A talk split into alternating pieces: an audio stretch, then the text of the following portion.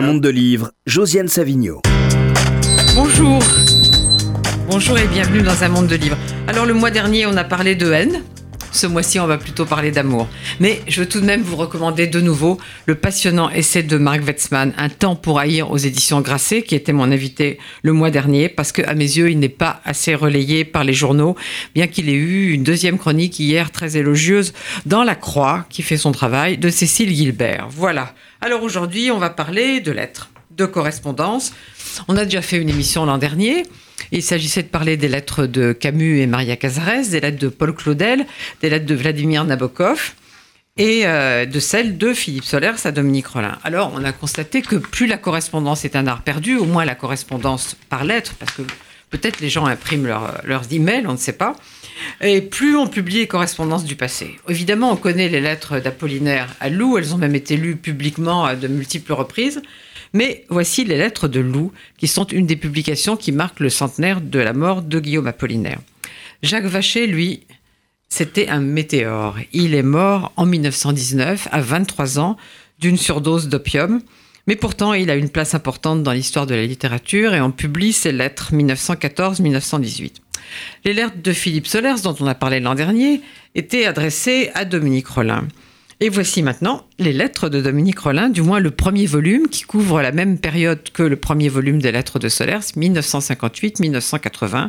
Il y en a encore à venir chez Gallimard. Tous les trois livres d'ailleurs sont publiés chez Gallimard. Alors bien que Philippe Solers ait pris un abonnement à RCJ, on le sait, il a hésité à venir aujourd'hui parce que ses lettres lui sont destinées. Mais il est là quand même. Bonjour Philippe Solers. Bonjour, bonjour. Et puis j'ai invité aussi un de mes lecteurs préférés que vous connaissez, Vincent Roy. Bonjour Vincent Roy. Bonjour. Alors je vais faire une introduction un peu longue. Je ne devrais pas parce qu'on a au moins la matière de trois émissions, mais je vais le faire quand même. Car je dédie cette émission à Dominique Rollin, qui est une femme que j'admire, que j'aime, que j'ai beaucoup vue entre 1989 et sa mort en 2012 à l'âge de 99 ans. Alors depuis la parution de ses lettres, il y a partout dans les journaux, sauf dans le monde j'allais dire, sur les sites, les blogs des articles dithyrambiques, encore ce matin, ici, dans le Figaro, un très bel article. C'est un peu triste parce qu'il y en a plus que de son vivant, mais c'est quand même un bel hommage et, on, est, on est content. Alors, il faut dire que Dominique Rollin se préoccupait très peu de ce qu'on appelle la médiatisation. Elle voulait écrire sa page tous les jours, c'était très important. Elle voulait vivre son histoire d'amour, voir ses amis, aussi encourager des jeunes écrivains. Malheureusement, beaucoup sont morts avant elle parce que c'était la génération qui a été décimée par, euh, par le sida. Et puis, euh, puisque nous sommes sur RCJ, je me dois de dire que Dominique Rollin, héritière d'une longue dynastie de femmes juives, était assez peu préoccupée par sa judéité. C'est plutôt sa fille qui s'est préoccupée de ça. Et Dominique, elle, s'est convertie au catholicisme. Si vous l'avez jamais lu, je vous conseille de commencer par cette correspondance qui est vraiment magique, ou de par ce petit livre. Je vais essayer d'approcher de la caméra pour que vous voyez sa belle photo. Voilà, je crois qu'on la voit bien. Ce petit livre qui s'appelle Journal amoureux, qui a été publié en 2000 et qui est disponible en folio. Ça va pas vous coûter très cher et je suis sûr que vous serez séduit et que vous aurez envie d'en lire plus. Alors voilà, on va aller plus en détail dans cette magnifique. Pardon, mais on va d'abord parler d'une amoureuse qui ne ressemble pas du tout à Dominique Rollin. Louise de Coligny-Châtillon, dite Lou. Vous apprendrez beaucoup de choses dans cette édition. C'est un petit livre, mais l'édition est très très bien faite par Pierre Kézergue. Mais alors, elle vous inspire quoi, cette Lou, Philippe Solers? Euh, J'ai une totale admiration pour la liberté dont elle fait preuve. Et je vais dire que les trois livres que vous venez de présenter sont tous issus de rencontres d'une intensité particulière. Ce qui les rapproche, ça n'a rien à voir les, les, uns avec les autres, mais euh, Lou euh, et Apollinaire ont eu une relation tout à fait torride, et les lettres, euh, les lettres de Lou sont parfois d'une très grande crudité pornographique. Mais elle l'adore, elle l'aime passionnément. Ça se passe en pleine guerre en 1915, alors qu'il est au front qui va être blessé et qui va mourir en 1918, euh, après euh, la rupture, enfin avec Lou qui qui n'a duré que quelques temps, c'est une brève rencontre, mais très intense. Et j'en profite pour dire que Apollinaire aurait dû être, euh, selon moi, transféré au Panthéon ces jours-ci, que c'est un poète très grande importance, comme on va le voir avec les lettres de Jacques Vacher, et que par conséquent, mieux que Maurice Genevoix, il me semble que ce grand, grand poète apollinaire qui va faire euh, surgir le surréalisme, c'est-à-dire tout ce qu'il y a eu de mieux au XXe siècle et non pas ce qu'on nous propose euh, aujourd'hui comme de façon tout à fait régressive et académique. Voilà, Lou, euh, euh, c'est une personne d'une liberté extrême et qu'il faut saluer et qui a aimé passionnément Apollinaire, mon Guy. Il n'est pas trop tard pour mettre Apollinaire au Panthéon. Nous faisons un appel au président de la République. On lui fait beaucoup d'appels en ce moment, un de plus.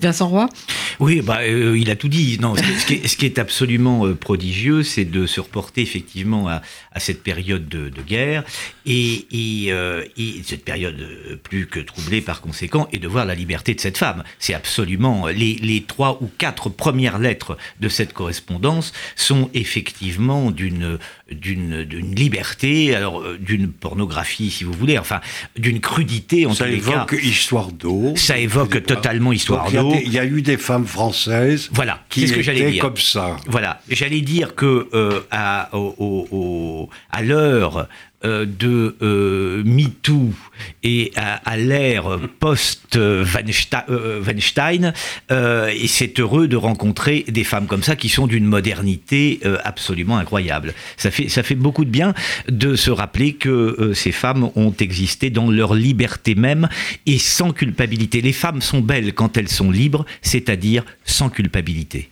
Alors, je suis pas particulièrement prude, mais j'ai quand même dit à Philippe Solers, vous pouvez peut-être éviter de lire à RCJ une lettre particulièrement pornographique. Mais il euh, y en a d'autres quand même. Donc, euh, vous avez choisi quoi? Celle-là, du 27 juillet 1915. Hein, voilà, 1915, vous vous rendez compte? Euh, Elle écrit à Apollinaire J'ai des photos pour toi. Mais attends pour te les envoyer de savoir si tu reçois mes lettres car depuis que je t'ai envoyé la partie la plus gracieuse de ma personne, je n'ai eu aucune réponse. Zut, c'est pas la peine. Alors, à mon Guy, les chics balades dans la forêt et les jolis châteaux en Espagne où tu es toujours belle, qu'on fait jour après la guerre, voilà, Que j'aime cette vie si, si ce n'était l'angoisse dans laquelle il faut vivre toujours.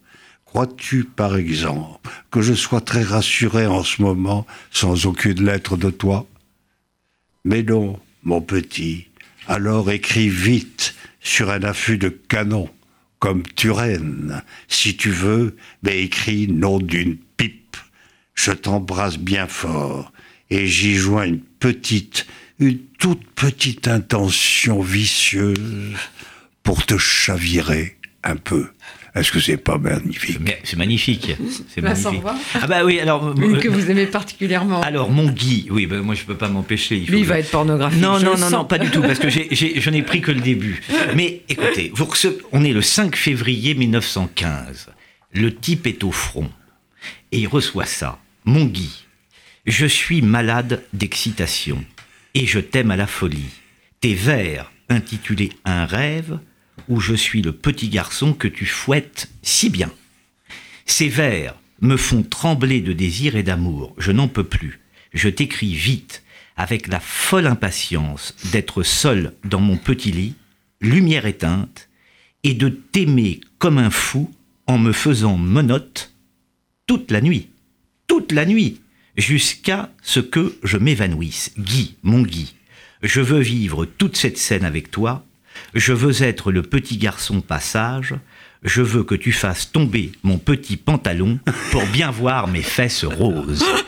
Est-ce que c'est pas écrit de manière extraordinaire ah oui. Voilà, c'est tout. Le plus étrange, c'est qu'elle lui envoie des vers qui ne sont pas de lui. Qui ne sont pas de lui. Qui sont de Sully Prudhomme, Absolument. qui est un poète absolument académique. Absolument. Et il lui répond, mais qu'est-ce que tu, qu'est-ce qui te prend de m'envoyer oui. des vers? Non seulement je ne connais pas les miens par oui, cœur, absolument. mais enfin, Comment tu m'envoies du Sully Prudhomme. Absolument, absolument. Alors moi, Vous voyez, tout se mélange. Moi, j'ai choisi... Mais c'est charmant. C'est charmant. Mais moi, j'ai choisi euh, quelque chose de plus soft, mais, qui me plaît beaucoup aussi, parce que c'est la fin de la dernière lettre.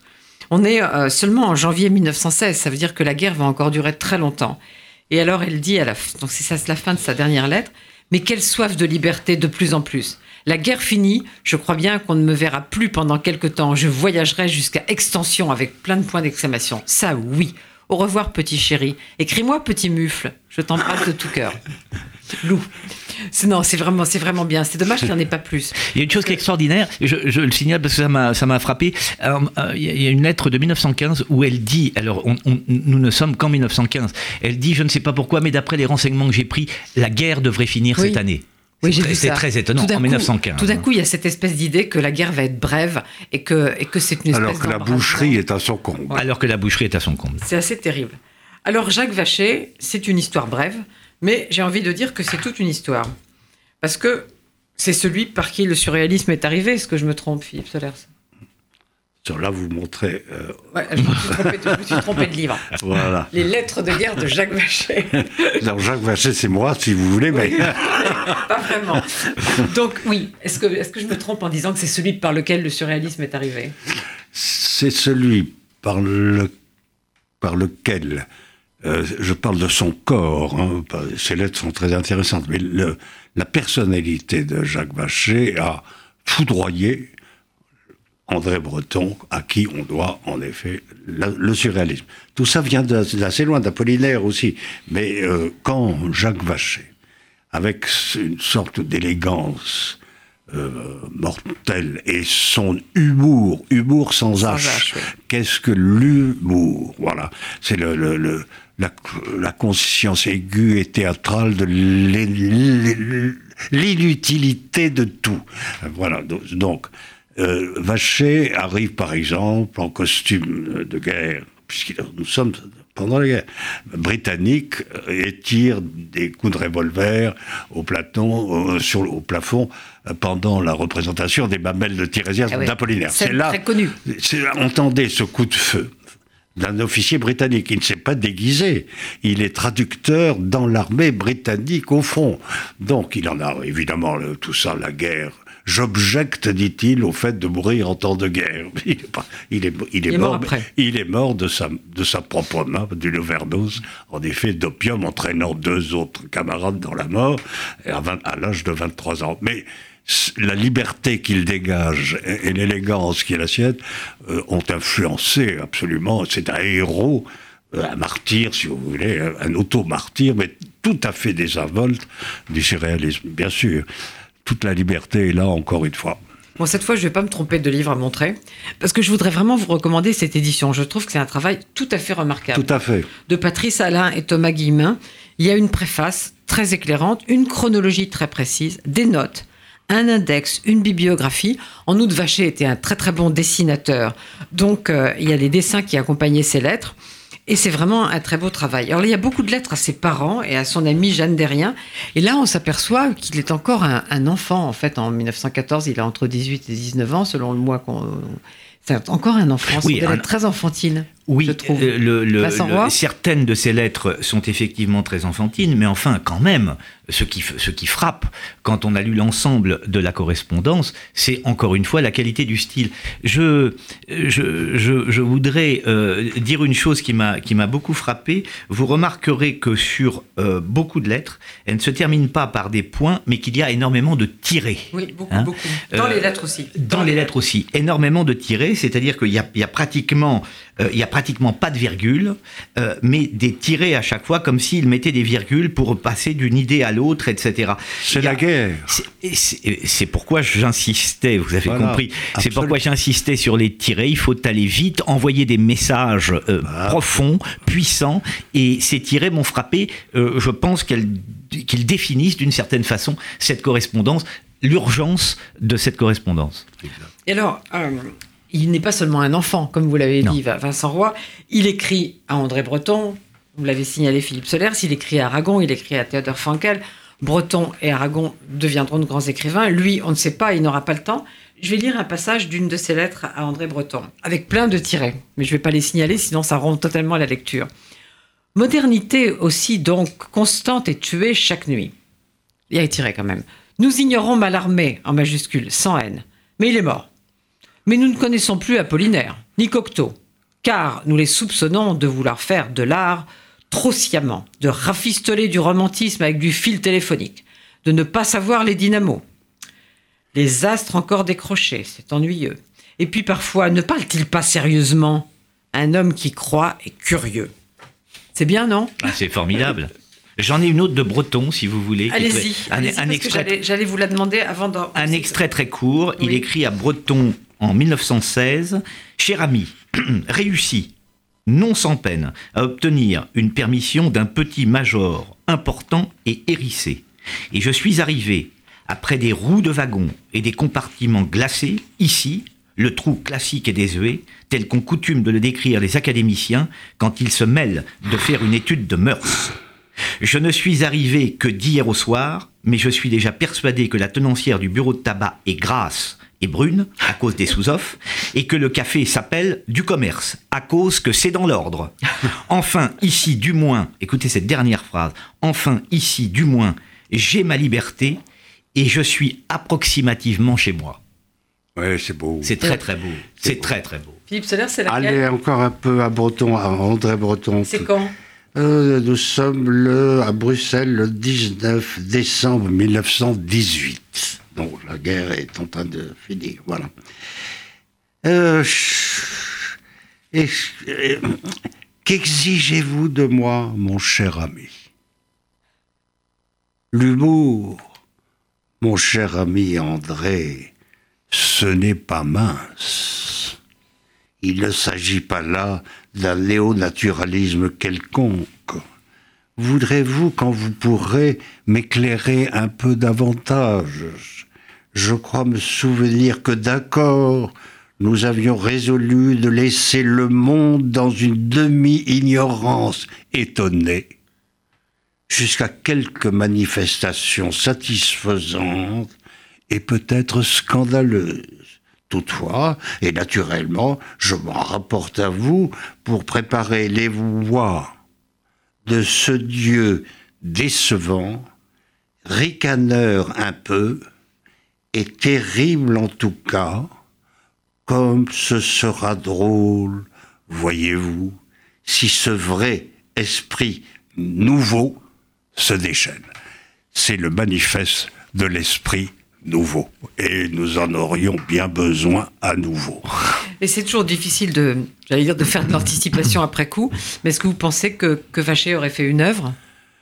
Je, je ne peux pas dire ça. En tout cas, la notion d'œuvre lui était parfaitement étrangère. Tout ce qu'il voulait, c'était d'inventer quelque chose comme une désinvolture supérieure euh, qui manquait en temps de guerre et qui manque encore plus euh, en temps d'amnésie et d'anesthésie qui nous caractérise. Finalement, euh, on est encore plus abruti aujourd'hui que pendant la- la Première Guerre mondiale. Alors, on sait que Breton, en fait, s'est mobilisé très vite pour, la publication de ces lettres. Il y a eu beaucoup d'éditions avant, celle-ci de, de ces lettres, préfacées par Breton, et il s'est mobilisé pour que Jacques Vacher ait une survie. Breton a euh, voulu marquer qu'il avait eu une rencontre dé- décisive avec cet esprit nouveau qui était, qui était incarné de façon très courageuse et tout à fait insolite par, par Vacher. Donc, qui est devenu un, un- un personnage central euh, euh, de, la, de, le- de la mythologie surréaliste. Il y en a eu d'autres, bien sûr. euh, Crevel, euh, Rigaud, il y a eu des suicides, il y a eu des, des choses terribles. Mais enfin, Vacher, qui, qui, qui- on ne sait pas si c'est un suicide ou pas. Ou une, une overdose d'opium, ça reste quand même très mystérieux. En tout cas, notez le fait qu'il y avait de l'opium dans cette désinvolture suprême. Mais ils étaient presque tous opiumanes, enfin Cocteau particulièrement. Oui, mais euh, Vacher, c'est pas Cocteau. Cocteau est un, est un funambule et Vacher est un type très sérieux qui prend l'humour et que ce n'est pas mince. L'humour consiste à tirer des coups de revolver dans les plafonds pendant les pièces de théâtre. Ça ressemble beaucoup à Cravant, Ah oui. Arthur, qui lui-même n'était pas euh, quelqu'un de tout à fait convenable. Donc là, on est au-delà de ce qu'on veut essayer de nous réingurgiter tout le temps. L'Académie française, le Panthéon, Maurice C'est très bien. Mais enfin, Apollinaire, vive Vacher, vive André Breton, vive Aragon, lorsqu'il était surréaliste avant de se coucher euh, à on Moscou, va une etc. etc. Sur Aragon aujourd'hui à RCJ. hein, on va pas. Alors moi j'ai choisi une lettre de Jacques Vacher à Jeanne Derrien, qui est une, qui est une lettre. Elles sont, elles sont très intéressantes. Voilà, qui est, qui est une lettre euh, du 23 mai 2017. Amie Jeannette, une chaleur d'orage et le calme émaillé du rare crépitement d'une mitrailleuse lointaine. Pourtant, je ne m'ennuie pas trop, me promène et dessine à perte de vue. Je fais des études de fumée, les Boches envoyant à chaque crépuscule les plus jolis shrapnels imaginables. À environ 8 ou 900 mètres de là, un horizon un peu mauve, et puis vieux rosé, tout à coup taché d'un beau noir velouté. Alors j'ai choisi cette lettre parce que c'est un, regard d'écrivain. Et c'est justement là-dessus que je veux insister à propos des lettres de Dominique Rollin. Ce sont les lettres d'une amoureuse, mais d'une amoureuse qui écrit des romans. Et c'est la singularité de cette correspondance entre Dominique Rollin et Philippe Solers, d'être une correspondance entre deux écrivains, sous le signe de l'amour, mais aussi sous le signe du travail. Alors je vais citer une lettre du 13 juillet 1976. Dominique Rollin aimait beaucoup le- les 13, moi aussi d'ailleurs, mais c'est pas pour ça que je la cite. Je pense à toi avec un émerveillement qui fait comme un point brillant à chaque minute. Nous avons réussi un coup double étonnant, amour-écriture. En réalité, nous nous émécrivons ou bien nous nous écrivêmons. Le renversement peut se faire en toute occasion. Ta main, moi, ma main, toi. Ton stylo sur mon feuillet corps, mon stylo sur ton cahier corps. Interchangeabilité prodigieuse, rieuse, fantastique, de tous nos envers et nos endroits mélangés. Chance unique, aucun exemple comparable au nôtre. Vincent Et moi, quand j'ai terminé, la- oui, bien sûr, quand j'ai terminé la, la correspondance, je me suis dit, mais euh, que diable a fait Solers pour mériter tant d'amour? C'est ce qui m'a sauté aux yeux parce que les- alors évidemment on va on va on va en parler et rentrer dans le euh, dans les lettres. Évidemment il y a euh, l'écriture est euh, évidemment absolument centrale. Je fais remarquer que dans les lettres de Solers à Dominique Rollin l'écriture était aussi centrale. Donc les, les, les, les deux d'une certaine façon se répondent aussi sur l'écriture et l'exigence du travail. Mais ce qui est ce qui est frappant d'abord c'est c'est que Dominique Rollin arrive pratiquement à chaque page si j'ose dire à chaque lettre à donner des définitions de l'amour j'ai en tête par exemple une lettre où euh, elle dit à Solers euh, combien elle l'aime elle, lui dit qu'elle l'aime avec une telle intensité et à la fin de la lettre elle lui dit elle, a ce- cette phrase elle dit alors je suis surpuissante. Je trouve que c'est une magnifique définition de l'amour. Quand on aime intensément, on devient surpuissant. Philippe Solers, nous nous émécrivons, nous nous écrivons Oh, écoutez, je ne peux pas parler parce que l'émotion serait trop grande, mais euh, ce que je dirais simplement, c'est que euh, cette correspondance est intéressante entre deux écrivains. Pourquoi? Parce que quand on écrit une lettre, c'est une, ça n'a rien à voir avec la communication. Sinon, on se téléphone ou on envoie aujourd'hui des mails ou des textos et ça, se, ça se rétrécit beaucoup. Quand, on, quand deux écrivains, ça, ça disparaîtra, la correspondance. C'est- quasiment dispa- disparu. Mais on envoie une lettre et on est sûr qu'elle sera lue. Et donc, on la charge d'une certaine façon, euh, comme on vient de le voir dans ces extraits. Voilà. Euh, justement, à ce propos, je peux lire un, Vincent un Roy, bien passage sûr, oui, mais de toute Voilà. façon, on va lire, on va lire des choses, hein, donc vous pouvez commencer. J'illustre euh, ce que vient de dire euh, Solers à l'instant. Euh, 59. Philippe, mon amour, il y a un moment merveilleux pour moi quand je m'installe devant une feuille de papier pour t'écrire. J'ai le sentiment d'avoir sous les yeux, à portée de cœur, une espèce de festin tout blanc, pur, que je vais pouvoir emplir de mon amour, que je vais pouvoir faire déborder. Comme les mots ne sont pas encore présents à mon esprit, l'élan qui me pousse vers toi est total, d'une force rayonnante, qui me rend extraordinairement consciente de mon bonheur. Définition là de qu'est-ce qu'écrire une lettre. Oui, Ben c'est très bien écrit. Ce que je voudrais souligner, c'est aussi là deux choses. Premièrement, quand elle parle des paysages et de la nature, entre guillemets, bon, la nature lui parle. Elle est dans, complètement animalement dans une compréhension de la nature. Deuxièmement, la cruauté de ces descriptions de cette bourgeoisie milliardaire sur la côte d'Azur, terrible. où elle va l'été, etc. La, la cruauté liberté le- le- des portraits est formidable. Tous ces Donc, petits marquis. C'est en fonction du fait qu'elle juge très très cruellement hein, les milieux de- d'affaires, hein, voilà, de, de milliardaires de la Côte d'Azur, formidable. qu'elle qu'elle, euh, qu'elle a cette, cette- ce sens de la nature et ce sens alors, de, ce qu'il faut bien appeler son amour pour moi. Justement, je devrais dire, je devrais dire un, un- je voudrais dire un mot sur euh, euh, tous ces petits marquis qu'elle rencontre chez Florence Gould à Jean-les-Pins. Florence Gould étant une mécène. C'est pas qui des marquis, c'est des, des gros des- milliardaires. Ben non, il y a des petits mecs aussi. Et, et justement, alors elle fait des portraits extrêmement cruels. Ils, ils la détestent parce qu'elle est une femme, parce qu'ils sont tous homosexuels, il faut bien le dire. Et j'en profite pour dire que certaines gens très politiquement corrects pourraient penser que Dominique Rollin était homophobe, ce qui me fait mourir de rire. Parce que moi, je dirais plutôt, comme je l'ai signalé quand, quand j'ai dit qu'elle encourageait les jeunes écrivains, que c'était plutôt une icône gay dans sa vieillesse que- qu'une femme homophobe. Alors, je voudrais aussi vous recommander cette édition que je trouve très bien faite aussi. Préfacée par Jean-Luc Couters. Et justement, voici le début de sa préface. Qu'est-ce qu'aimer C'est à ceux qui, à force de se la poser, croyaient cette question sans réponse que ces lettres sont avant tout destinées. Les sceptiques de l'amour, en quelque sorte. Ne sommes-nous pas tous d'une manière ou ne, sommes, ne le sommes-nous pas tous d'une manière ou d'une autre? Voilà que je ne sais plus lire. Dans ses lettres à Philippe Solers, Dominique Rollin nous dit à peu près le contraire. L'amour comme certitude, celle du mouvement cosmique des astres qui ne s'épuiserait qu'avec la fin des temps. Et la préface est très bien, est très très bien. Je ne peux pas lire tout parce qu'on a plein de choses à, à- à se dire. Et, euh, et Vincent Roy, vous avez trouvé que cette édition a été bien faite aussi? Ah oui, oui, oui, je trouve que c'est une, une édition parfaitement faite. Je, je voudrais rebondir sur quelque chose. Allez-y, parce que on a plein de choses à, à lire. Euh, parce que euh, ce qui est frappant aussi, puisque nous disposons maintenant de deux volumes, des lettres de Solers et les lettres de Les Dominique Rollin. deux prochains sont encore plus étonnants. Ouais, alors. euh, On reviendra. Il y a, il y a- il y a- il y a une chose euh, très frappante, c'est que euh, Solers parle euh, de, euh, dans, dans toutes ses lettres, parle de son écriture. Dominique Rollin aussi.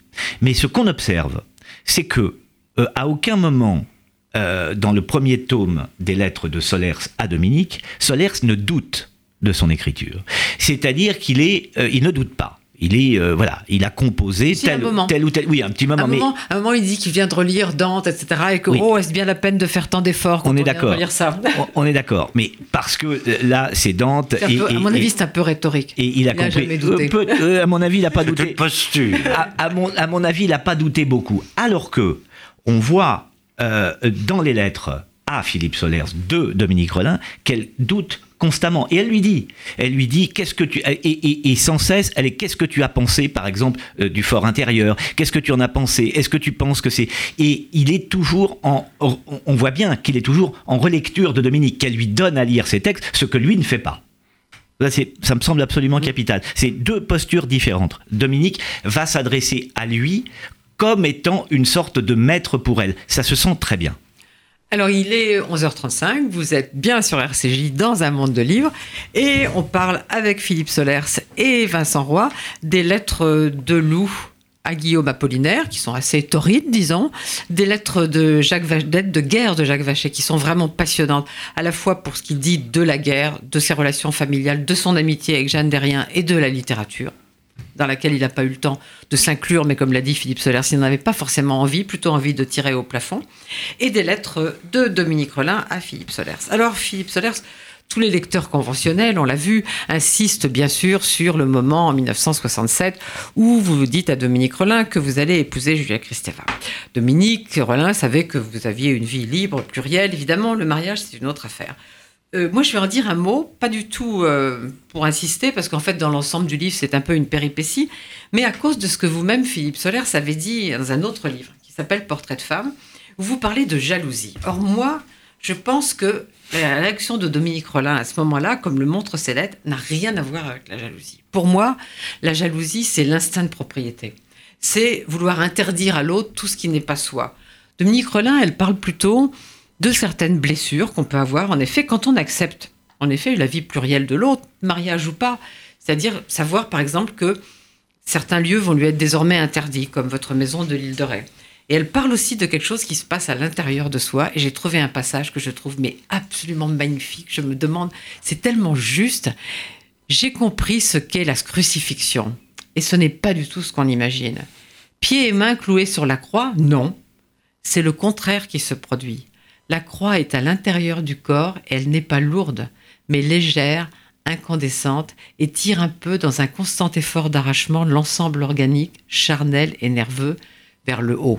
Là, on est très très loin de la jalousie, selon moi, Vincent Roy. Oui, oui, bah oui, non mais, euh, non mais totalement, oui, oui. Et, et, non, ce qui est intéressant, en revanche, c'est que, puisque vous parlez de cet épisode, c'est que ce qui intéresse beaucoup la presse, dans tous les papiers que vous voyez, et vous avez raison de mentionner que euh, le, le, mariage de Solaire 167, euh, devant ce volume euh, qui fait 400, 500 pages, qui fait 500 pages, n'est qu'une péripétie. péripétie. En revanche, vous remarquerez que tous les papiers qui ont paru, j'ai pas lu le dernier non, de pas ce celui matin, de Claire pas, de Varieux, pas celui voilà. de Claire de Varieux, Euh, mais, mais, Libération, mais parle, excellent article. mais parle du mariage de Solers. Enfin, comment Solers peut-il se permettre de vivre une histoire d'amour déjà avec quelqu'un qui a beaucoup d'années euh, de plus que lui, et en plus lui dire mais je vais me marier et continuer cet amour. Voilà, alors ça c'est absolument incompréhensible pour le journaliste d'aujourd'hui et ça m'amuse follement. Alors moi aussi, parce que Bernard Pivot, qui n'est pas toujours d'une légèreté absolue, a eu cette phrase magnifique dans un papier par ailleurs dithyrambique sur, sur Dominique Absolument. Rollin. Est-ce est avec la permission de sa nouvelle femme que, de- que Philippe Solers a eu le droit de continuer à aimer Dominique Rollin? Oui. J'ai adoré cette phrase. Alors, euh, toujours à la même époque, euh, le 6 mars 67, j'aime beaucoup euh, Dominique, c'est toute ma structure masochiste qui se déchaîne. Et plus loin, mais je suis plus vigoureuse que tu ne pourrais le croire, mon amour. Elle l'a montré, non? Je crois. Alors, après des propos un peu sombres quand même, ce, ce que j'ai dit sur la crucifixion, qui est quand même un Tout est magnifique. très lumineux. Oui, Voilà. Tout est très lumineux. Tout ce qui- même le tragique peut être lumineux.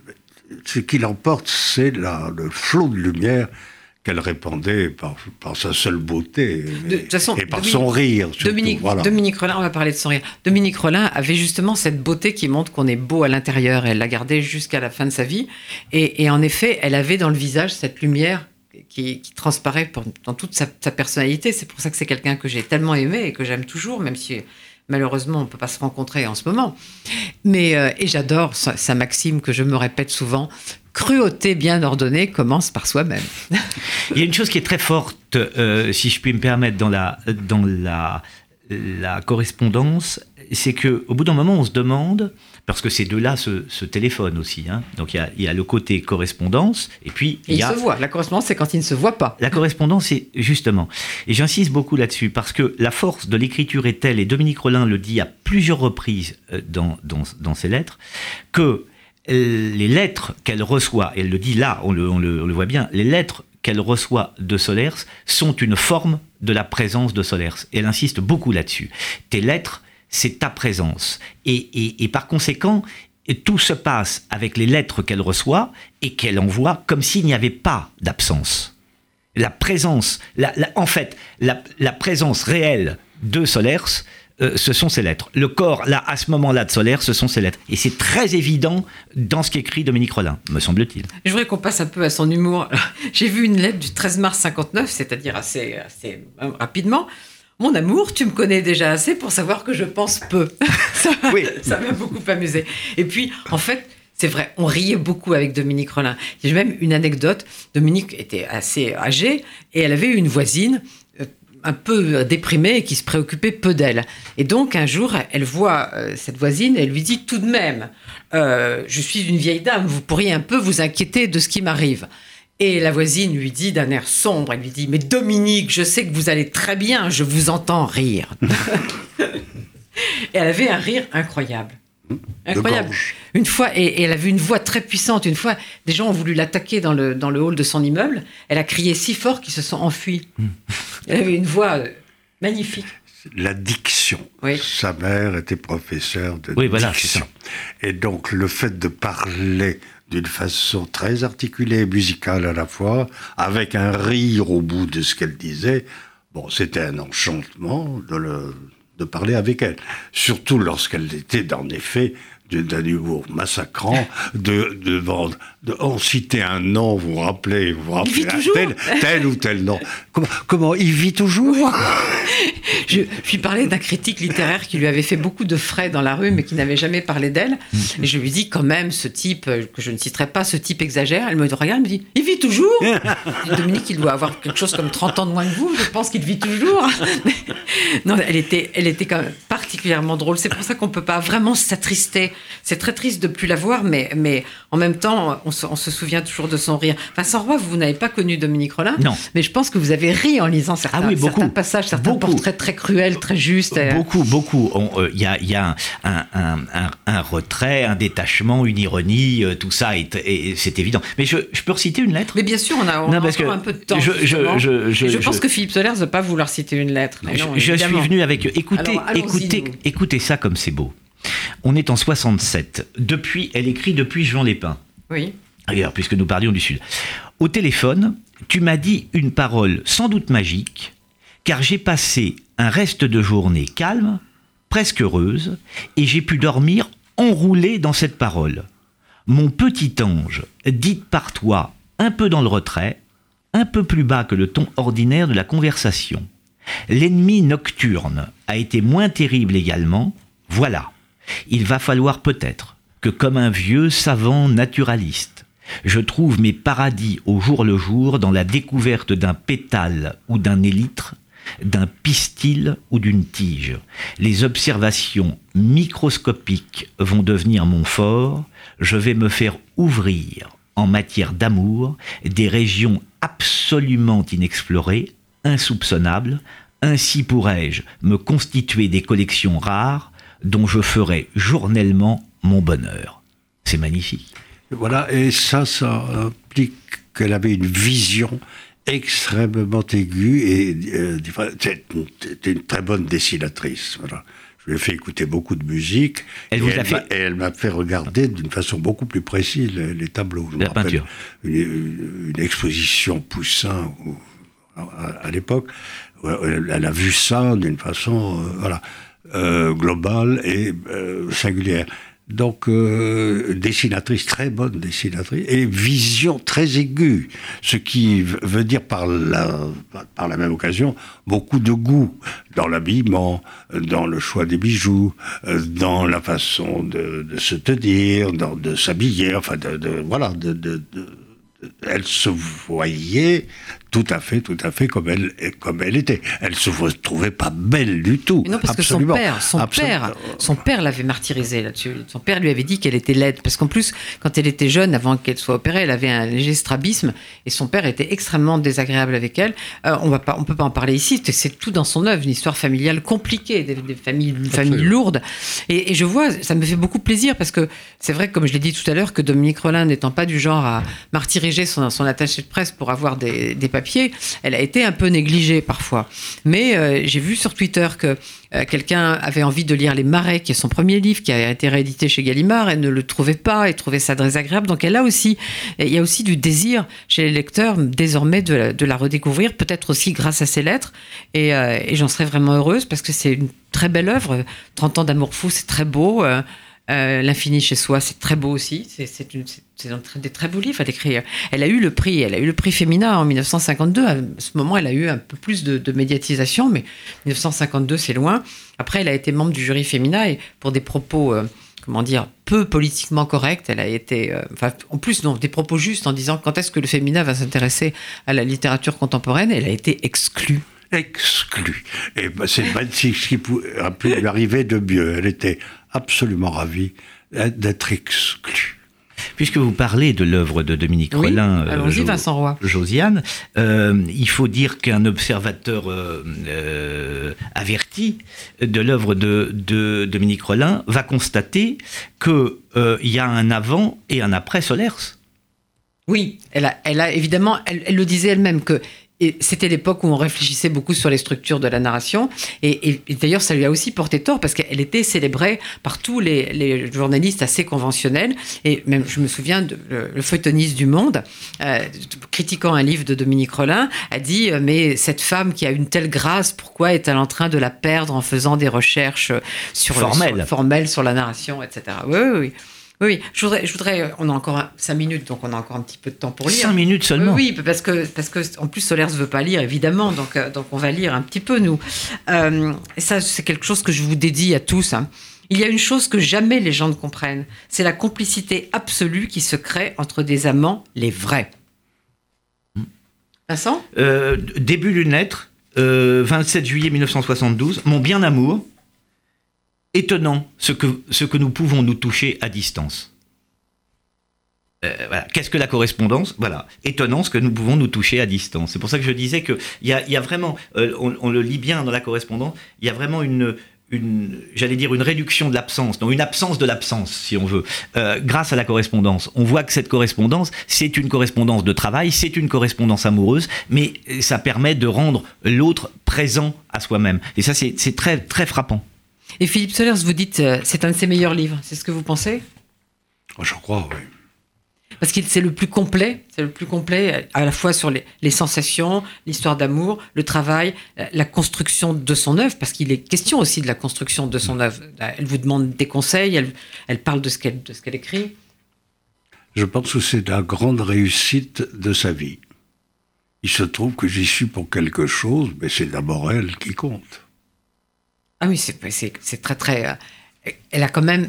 On voit que cette euh, comment dire cette précision de l'écriture qu'elle a, elle est dans toutes ses lettres. Vincent, je vois que vous avez un post-it à nouveau. Non, regardez, regardez comme c'est très joli. La fin d'une lettre, la fin d'une lettre euh, du 11 juillet. Alors on n'a pas, j'ai pas le, j'ai pas 62 du 11 juillet 62 la fin d'une lettre hein, comme un post-scriptum. Elle signe ton renard et juste après il y a je me suis acheté trois bandeaux pour les cheveux. Un bleu turquoise un jaune un bleu marine. Maintenant que je sais me coiffer cela me va à ravir voilà, j'adore, j'adore. Exact. Voilà la vision, la voilà. vue. Voilà. Mais Dominique était toujours extrêmement bien habillée. Elle portait des choses que je pourrais absolument pas porter, qui sont des vêtements Missoni, c'est-à-dire très bariolés, très bon. Je suis plutôt noire et, unie, mais elle portait ça magnifiquement. Elle avait un goût pour porter les pendants d'oreilles, qui est absolument, absolument magnifique.